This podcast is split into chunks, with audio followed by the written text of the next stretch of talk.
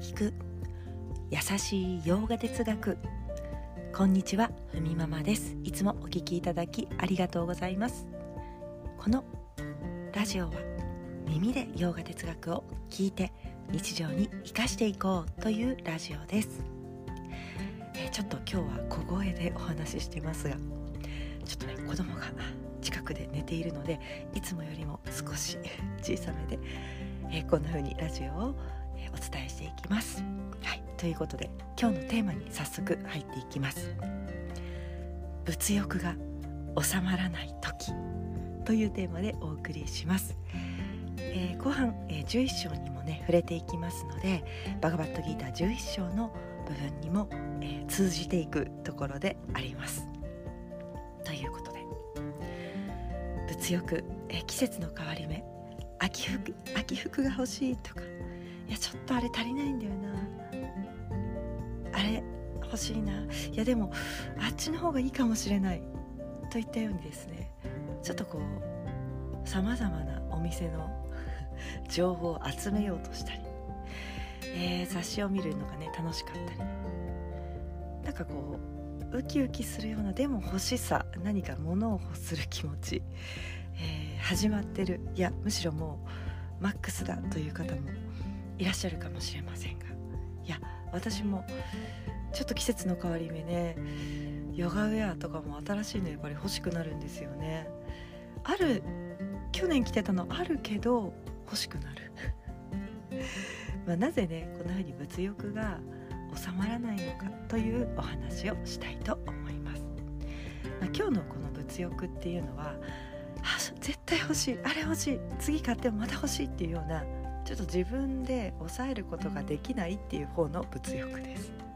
きっとこのラジオをお聴きの皆様はおそらく程よい物欲、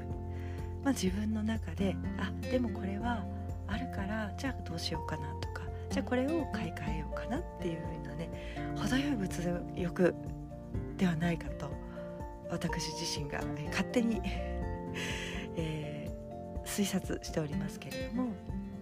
でもやはりね季節の変わり目少し気持ちが次の季節へ向くように私たちの心もやっぱり変化して身にまとうものも、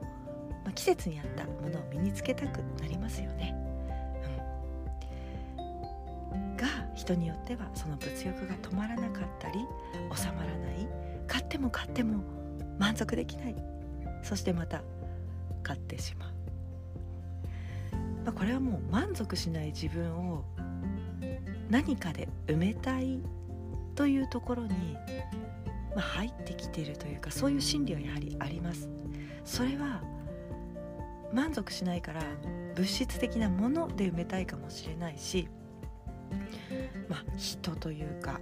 うんまあ、時にねそう SNS で言うならフォロワーとかね。うん。でもなぜ満足しないかはわからないし、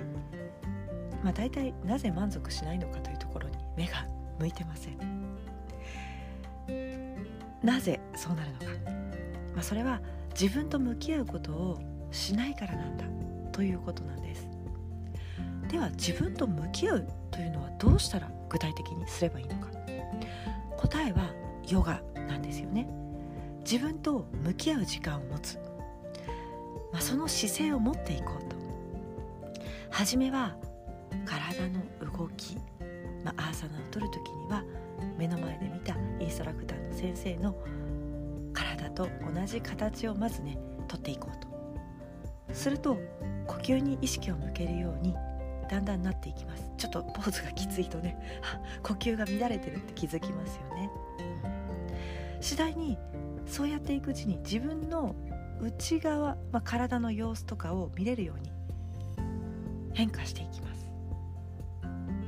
するとどんどんねちょっとずつ自分の心の動きの方にも、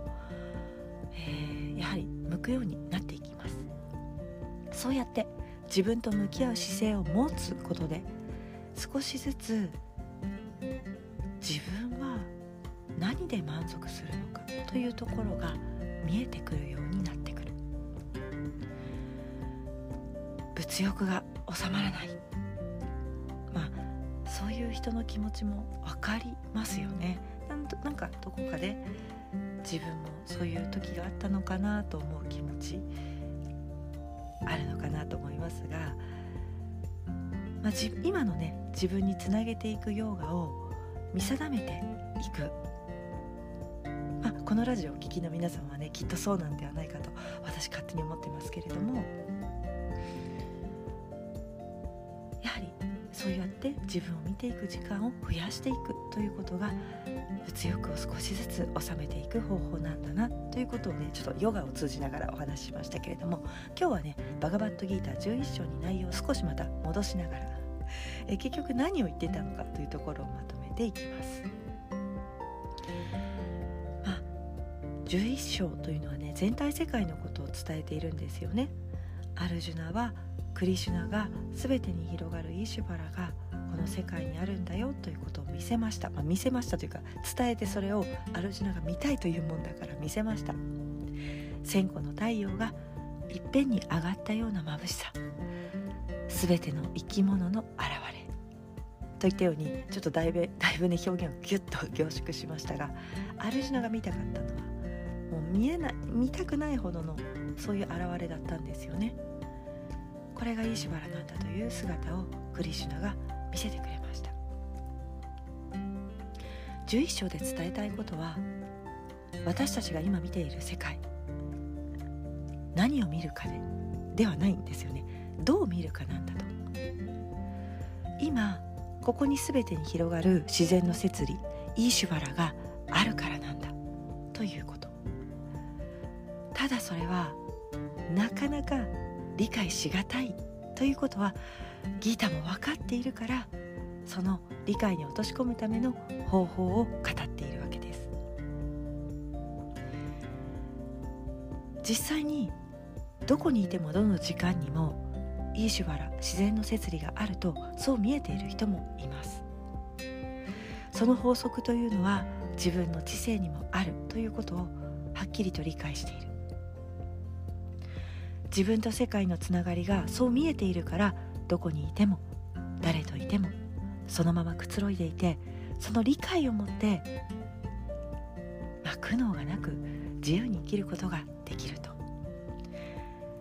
まあ、確かにそのくつろぎがあれば恐れや不安とか自分と違うものに対してなんか距離を取ってしまったりなんであの人こんな風に言うのかなとかね距離感生まれますよね。自分のことを他人が なんかちょっと分かってもいないのになんか言ってるなとかね。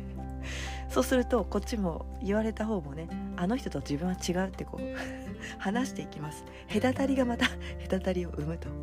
そしてその隔たりっていうのはあのそのまま離れていけば気になりませんがやっぱり近くにいる人だとね苦悩を感じますよね。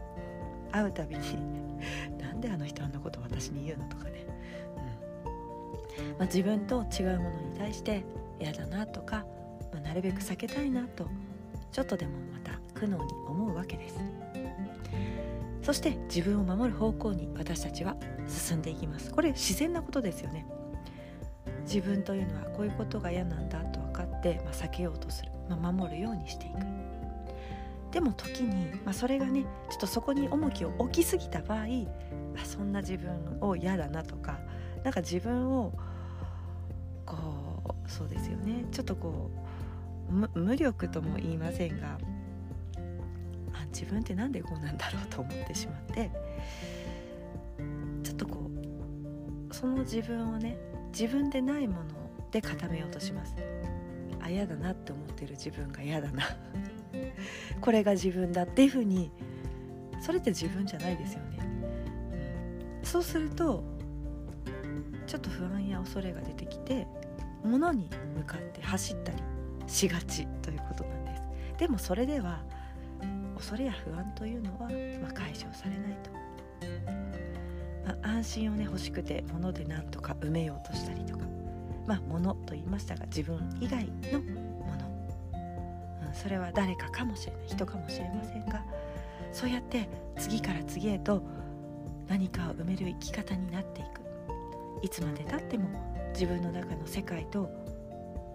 自分の中自分と世界がね離れているとかそういってこうこれ違うんだ私と違うんだという断裂とか隙間が埋まらないと。そうなっていくと何かを探し続ける生き方というのがずっと続いていくわけですよね。でも、まあ、ちょっと話に戻りますが自分と向き合う時間を持つこと。自分は何で満足いくのかそういったところを見ていくことでやはり物欲も収まっていく。今この瞬間自分と世界のつながりを見ている人何を見ているかではなくてどういうふうに見ているかなんだと、まあ、自分の態度ですよね。自分自身も含めて世界をどう見るかというのが11章で、えー、語られているところ。アルジュナはねやっぱり自分がこうだと思ってる世界を見たいんだと言っていますが、えー、11章はここからまたアルジュナがねもっと見せてよっていうね摂理の姿をもうちょっと見せてくれるんですよね。なので私たちもアルジャアルジュナと一緒にそのアルジュナが見たいと思う世界をまず見させていただいてクリシュナが伝えている